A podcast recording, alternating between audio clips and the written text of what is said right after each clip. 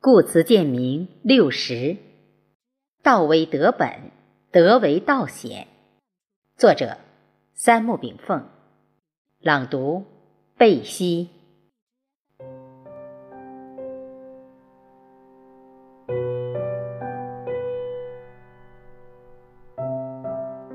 孟子曰：“桀纣之师，天下也；失其民也。”失其民者，失去心也。得天下有道，得其民，斯得天下矣。得其民有道，得其心，斯得天下矣。得其心有道，所欲与之俱之，所恶勿施，尔也。由之可见，民心便是道心。道心就是宇宙之心，道与德之间是什么关系？由道达德，由德归道，德者德也。到达的本源含义是什么？我们知道，老子之《道德经》其实是由《道经》和《德经》两部分组成。道之原意为事物之本体。德之原意为事物依道而行所发挥的作用，即道是德之本体，德为道之作用，两者互为依存。离道则无德，离德则无道。中国远古时期，人们依照自然规律行事，日出而作，日落而息，人们以道行事，道法自然。夏商时期，大道退化，人类提倡以德配天。天是什么？天就是天道，天道依然是本体之意。周朝颁布周礼，统治阶级提倡仁政。孔子总结以往历代治理经验，提出仁者爱人的思想，由天道、天德。向人伦之爱转移。周朝末年，孟子在人的基础上提出了义之思想。义是什么？义者宜也。义就是时宜，即行事要合乎人伦之序、天理之理。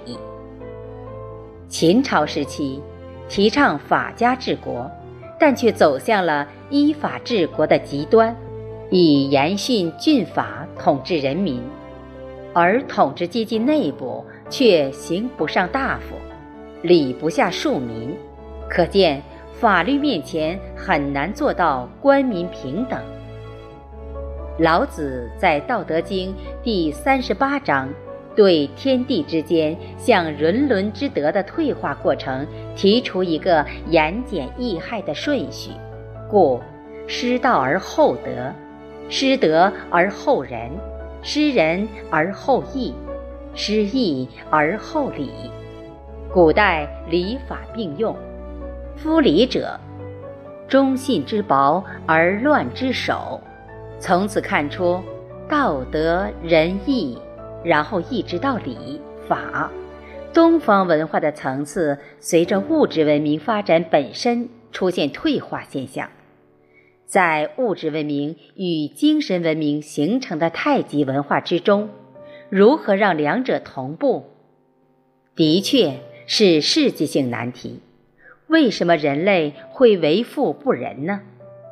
秦朝之前，一个朝代能延续五六百年左右，而秦朝之后超过百年的朝代仅仅有汉、唐、宋、明、清五朝而已。为什么如此？因为人类逐渐偏离了社会发展的规律之道，重于有形之物，而轻于无形之道。阅读历史，其实是人类自我反思的过程。一部好书可以转折一个人的命运，一点也不错。一部名著《红楼梦》，让多少人看懂了世事无常。万物变迁，融通复达，转眼即空的道理，让人在红尘滚滚中有了难得的定力和方向，有了心灵的依托和归宿。万物犹如镜中之象，缘来则起，缘去则灭。财色名利如风卷残云般来的无踪，走的无影。即使我们这个阴阳之体离世燃烧时，也是阳则入天，阴则入地。对于历史变迁的五千年踪迹，玩味而淡定，这是一种无我修养，是一种功夫。是一种大喜大悲、大死大生后的彻底感悟，是人类精神的一次彻底解放。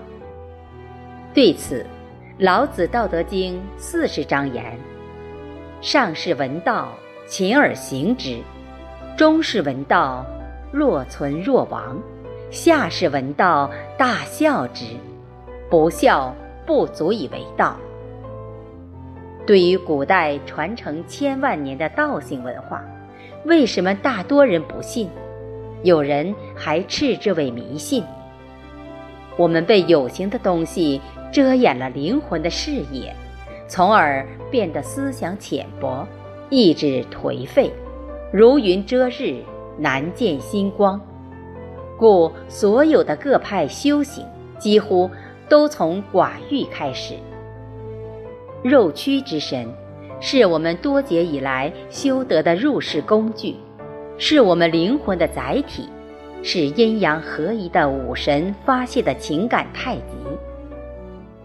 西方心理学家和精神研究者共同提出了一个命题，就是认识你自己。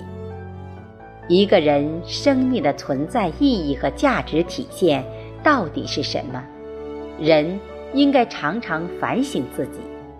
孟子曰：“权，然后知轻重；度，然后知长短。物皆然，心为基。物体放在秤上，才知道之轻重；用尺衡量，才知物之长短。万物都是如此，而心却是衡量万物的基础。”每天的事情常常放在良心这个天秤上称一称，不用历史做出评价，内心其实一目了然。从道退化为德，从德退化为仁，从仁退化为义，从义退化为礼法。道德仁义礼五者之中，道为本体，德仁。为内心自觉，而义理为外部约束。在道家眼里，一切自然而然的，没有内外之别，故无为而无所不为。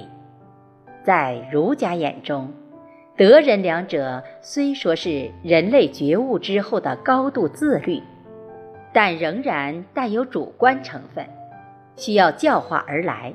故属于有为之法，这也是道家与儒家的分水岭。义与礼，则是外来规则对人们权利义务的一种限制。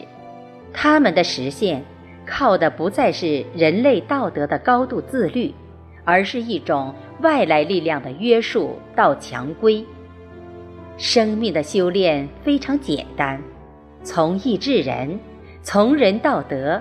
从德至道，然后依道而行，道法自然，如之而已矣。